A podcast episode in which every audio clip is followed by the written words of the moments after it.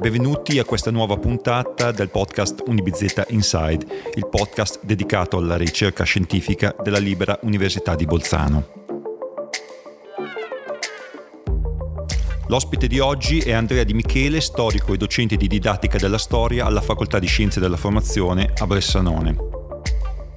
Oggi parleremo con lui della politica portata avanti dal fascismo nei confronti delle minoranze linguistiche e specificamente dello sguardo del fascismo sugli allogeni nelle regioni di confine e nella fattispecie in Alto Adige, Sud Tirolo. L'occasione ce la fornisce la pubblicazione del suo saggio intitolato in italiano La visione fascista degli allogeni nelle regioni di confine. Arturo Zilli, giornalista dell'ufficio stampa di Unibizeta, vi augura buon ascolto.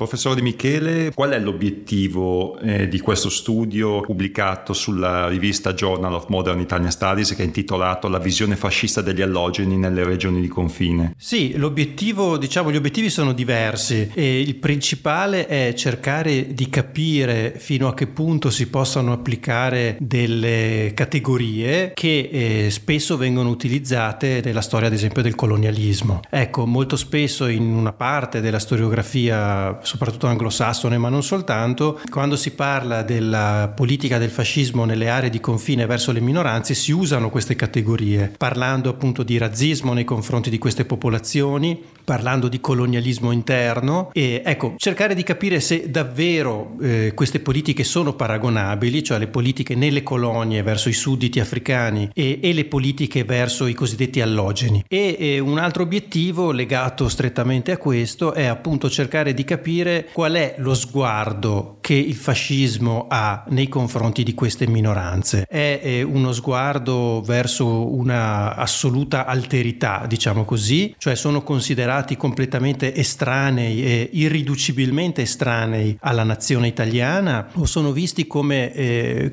comunque appartenenti all'italianità o comunque recuperabili, tra virgolette, all'italianità. Quali fonti storiche ha consultato per la sua ricerca? Eh, le fonti sono di diversa natura, eh, ci sono fonti archivistiche, quindi la corrispondenza, la produzione, diciamo così, amministrativa, la corrispondenza tra gli uffici dello Stato e gli uffici a livello eh, locale, regionale, provinciale. Poi ci sono anche giornali, ci sono eh, riviste, eh, ci sono mh, discorsi politici, ci sono anche in parte parte dei, dei racconti, no? eh, come l'immagine, come è presentato l'allogeno in alcuni eh, racconti usciti sulla stampa eh, regionale. Ecco, quindi ho cercato un po' di incrociare queste fonti di tipo diverso perché secondo me eh, è proprio mm, diciamo moltiplicando questi sguardi che si riesce a dare una risposta un po' eh, diciamo complessiva. Il saggio parla delle minoranze linguistiche in Italia durante il fascismo e di come queste siano state trattate, in particolare quella sudtirolese. Ma cos'erano per il fascismo le minoranze linguistiche? Come venivano definite? Come si definiva l'appartenenza alla nazione italiana durante il regime fascista? Intanto una, la prima cosa che sottolineerei è una forte continuità tra ehm, la riflessione, il ragionamento, la propaganda di tipo nazionalistico, nazionalista, quindi precedente al fascismo, e il fascismo stesso. Cioè i temi, i linguaggi sono molto in continuità e anche le persone, e le persone, ehm, c'è Ettore Tolomei primo tra tutti, eh, ma ce ne sono delle altre, quindi i fautori, diciamo così, della conquista di questo territorio, dell'italianizzazione di questo territorio, hanno in larghissima parte una storia precedente al fascismo, quindi questa continuità secondo me eh, va sottolineata perché il fascismo appunto non segna un cambiamento assoluto, ma eh, nasce eh,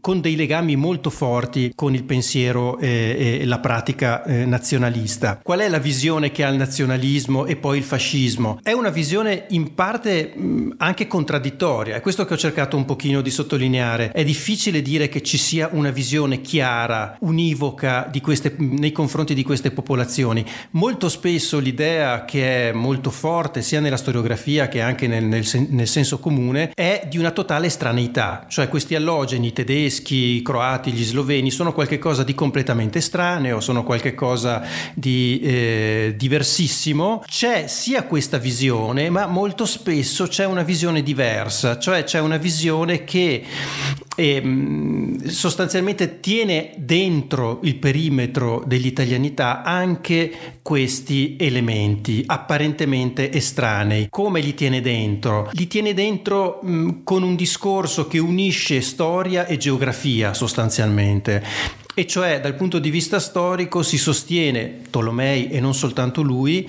la sostanziale italianità di questo territorio eh, che sarebbe eh, spiegabile da questo, dal, dal, punto di vista dei nazionalisti con la conquista romana sostanzialmente di 2000 eh, anni prima. E quindi mh, questa conquista romana, questa eh, romanizzazione del territorio avrebbe secondo questi nazionalisti impresso un, un, un marchio indelebile alla, alla, alla terra e alle genti, per cui da questo punto di vista il, la radice profonda della popolazione eh, cresciuta, eh, sviluppatasi a livello locale è, una radice latina con una sedimentazione molto superficiale eh, di tipo germanico e molto recente legata eh, a mh, diciamo arrivi mh, successivi ma che non avrebbero intaccato questo, questo nucleo. E a questa mh, argomentazione di tipo storico si unisce poi un'argomentazione argomentazione di tipo geografico, e cioè l'italianità delle terre ehm, a, a, sud della linea del Brennero, quindi questo spartiacque che,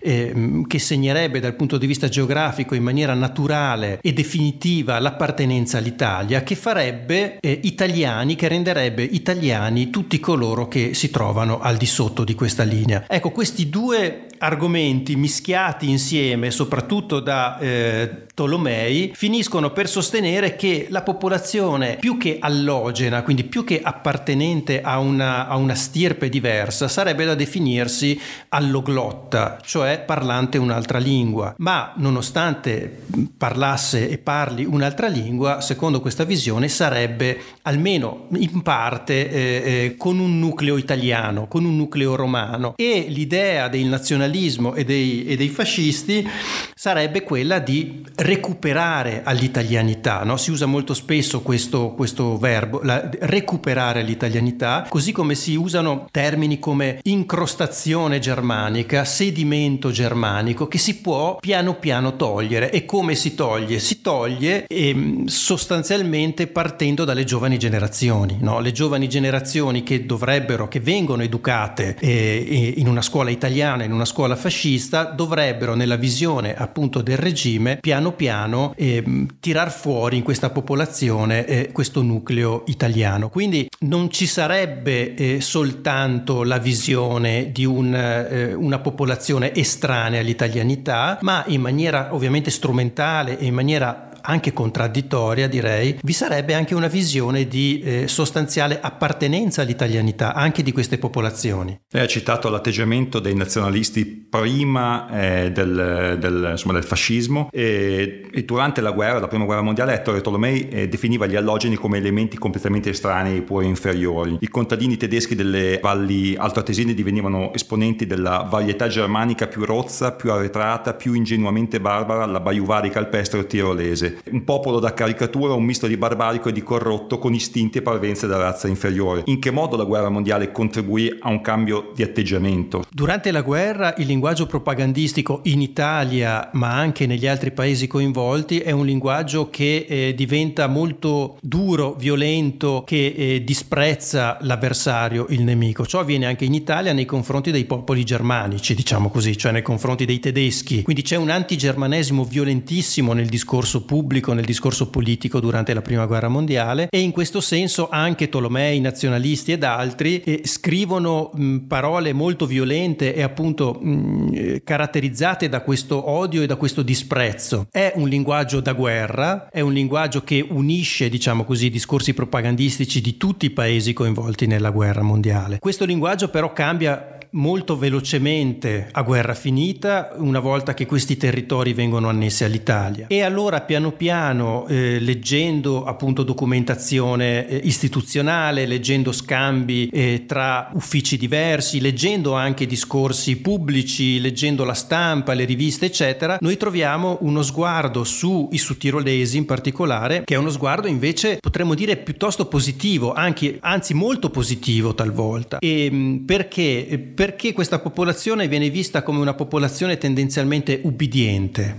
una popolazione laboriosa e in particolare un, eh, il ceto contadino viene mm, particolarmente lodato, e cioè un ceto molto legato alla terra, molto conservatore, molto cattolico, molto ubbidiente, ancora di più di, di strati invece più politicizzati che nel corso soprattutto degli anni 30 e nelle città della piccola borghesia, dell'artigianato, eccetera, si avvicineranno in molti casi anche al movimento nazionalsocialista e creeranno, diciamo così, dei problemi al regime. Ecco, i contadini in questo senso invece no, vengono visti come ubbidienti, tranquilli, laboriosi e, e una, diciamo così, un, un elemento di conservazione molto apprezzato che è in grado anche di eh, dar vita ad, ad un'agricoltura molto forte eh, che aiuta anche l'esportazione eh, nazionale in una condizione non sempre facile come ad esempio l'agricoltura di montagna. Ecco, quindi se andiamo a vedere lo sguardo del, del fascismo,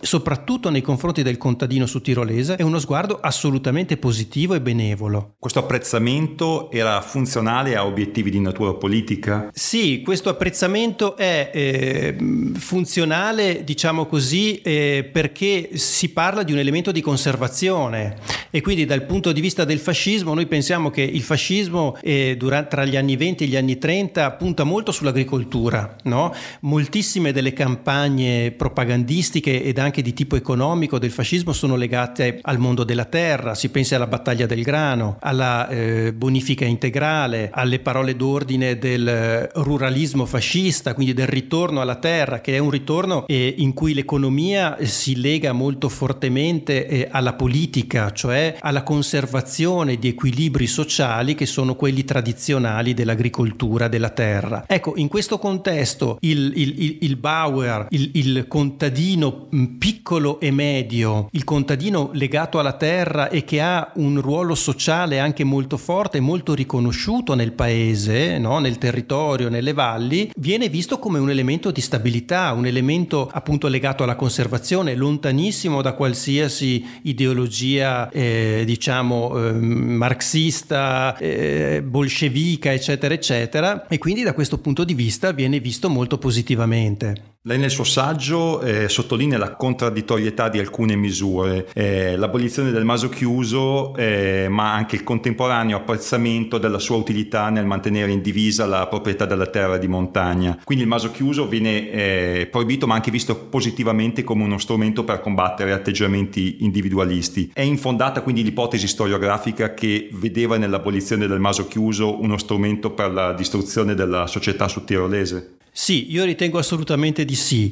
E è questo un tema che ricorre molto nella, nella, storiografia, ma che nasce proprio anche da attivisti, diciamo così, antifascisti e di lingua tedesca già negli anni 20 negli anni 30 e che poi in maniera molto così, con una continuità piuttosto chiara, ritroviamo nella storiografia anche molto recente, cioè l'idea che l'abolizione nel 1929 dell'istituto del maso chiuso sia consapevolmente eh, stata fatta fatta per distruggere l'agricoltura su tirolese, per discu- distruggere sostanzialmente la società di lingua tedesca. Ecco, in realtà nel 1929 che cosa succede? Succede che dopo molti anni di aggiustamenti normativi si ha l'estensione nelle nuove province del codice civile italiano ci, ci, ci vollero diversi anni perché appunto il codice civile austriaco venisse completamente diciamo cancellato eh, come nella sua vigenza a livello delle nuove province e venisse sostituito sostituito con quello italiano. Cosa significa? Il codice civile eh, contiene al suo interno tutta la normativa che riguarda le successioni, quindi passaggi di proprietà, la successione da una generazione all'altra e, e soprattutto il principio, diciamo così, latino della divisione, la cosiddetta legittima della divisione tra gli eredi in forma uguale. Ecco, eh, quindi l'estensione di questo codice civile porta in maniera automatica al superamento, alla cancellazione della legge sul maso chiuso, ma non è una cancellazione appunto mirata, eh, quella che avviene nel 29 contro il maso chiuso, ma è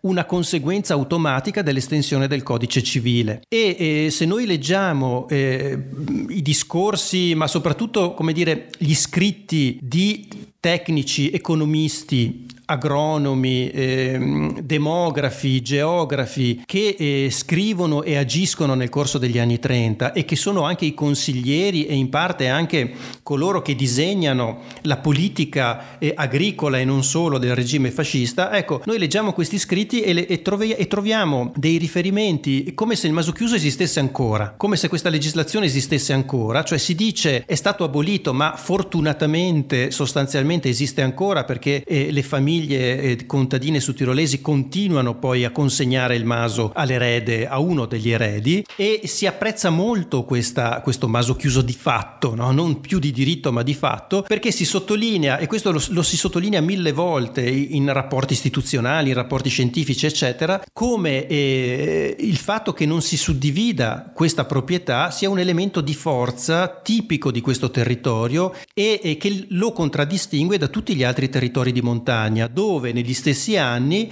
si soffre in tutto l'arco alpino, ma non soltanto, in tutto il, il centro e nord Italia soprattutto, e, e si soffre spopola- dello spopolamento montano, uno spopolamento montano legato all'eccessivo frazionamento della proprietà terriera. E quindi si dice l'unica terra italiana, eh, diciamo dell'arco alpino, che non soffre dello spopolamento montano è l'Alto Adige. E perché? Grazie a questo istituto del maso chiuso, che sì, è stato abolito ma continua ad esistere e che molti tra questi economisti, geografi, eccetera, immaginano addirittura come una soluzione da applicare nel resto d'Italia per evitare lo spopolamento montano. Quindi talvolta si dice bisognerebbe prendere spunto e bisognerebbe forse eh, re- reintrodurlo legalmente, eh, non soltanto in Alto Adige, ma estenderlo nelle altre province italiane. Quali differenze si riscontrano tra il trattamento riservato alla popolazione eh, dell'Alto Adige e ad esempio quelle di lingua slava sul confine? Confine orientale. Anche qui c'è, eh, va sottolineata questa continuità fortissima con il periodo precedente, cioè eh, nel periodo precedente il nazionalismo triestino, il nazionalismo italiano attivo in questa zona di confine ha un atteggiamento nei confronti dei, dei cosiddetti slavi in maniera così generica, eh, e cioè dei croati e degli sloveni